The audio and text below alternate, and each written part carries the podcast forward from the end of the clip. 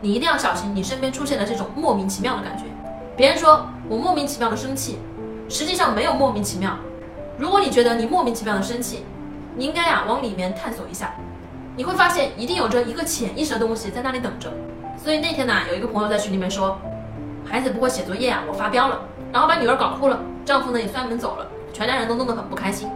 我说你修养这么好的一个人是吧？看起来文质彬彬的，干嘛要对女儿发飙呢？他说我也不知道，我就看他不会写作业，我就一股火呀，蹭的一下就窜上来了。我就问他，你爸妈跟你的关系怎么样？然后他就说呀，我跟我妈关系还可以，但是我爸呢很凶，只要作业做的不好，我爸就一定要发飙，有时候啊还会撕我的作业本。